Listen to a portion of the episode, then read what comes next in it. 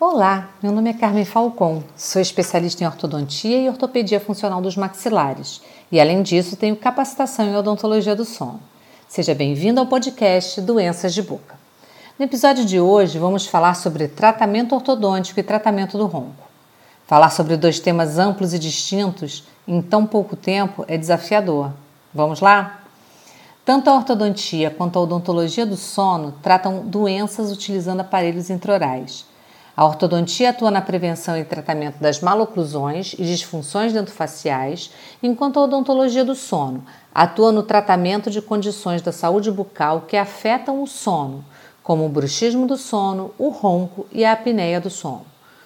O ronco é um ruído produzido quando há algum tipo de estreitamento das vias aéreas durante o sono.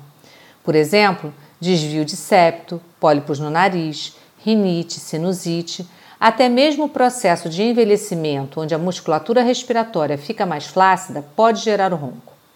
Ele pode ser incômodo para quem ronca, para quem dorme com quem ronca ou até mesmo para quem vive na mesma casa. Mas o pior problema não é esse.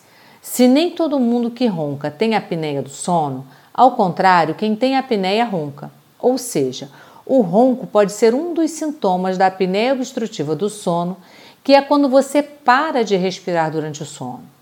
Quando isso acontece, o cérebro dispara um sinal para você acordar e voltar a respirar. Você literalmente ressuscita. Então volta a dormir e o ciclo recomeça. Isso pode acontecer mais de 50 vezes a cada hora, mesmo que não se lembre de ter acordado. A apneia obstrutiva do sono é uma doença crônica evolutiva grave que afeta uma em cada três pessoas, aumentando a probabilidade de desenvolver doenças potencialmente letais, como hipertensão, insuficiência e arritmia cardíacas, derrame e diabetes. A ortodontia vai atuar no tratamento das disfunções dentofaciais que têm relação direta com problemas relacionados à obstrução de vias aéreas superiores e que, consequentemente, aumentam a possibilidade do desenvolvimento de ronco e apneia.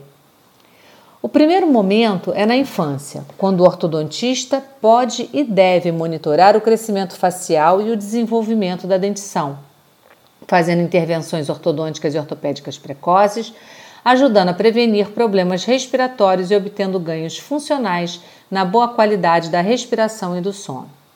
Por isso, é preconizado que a primeira consulta ao ortodontista deve acontecer em torno dos 5 a 7 anos de idade.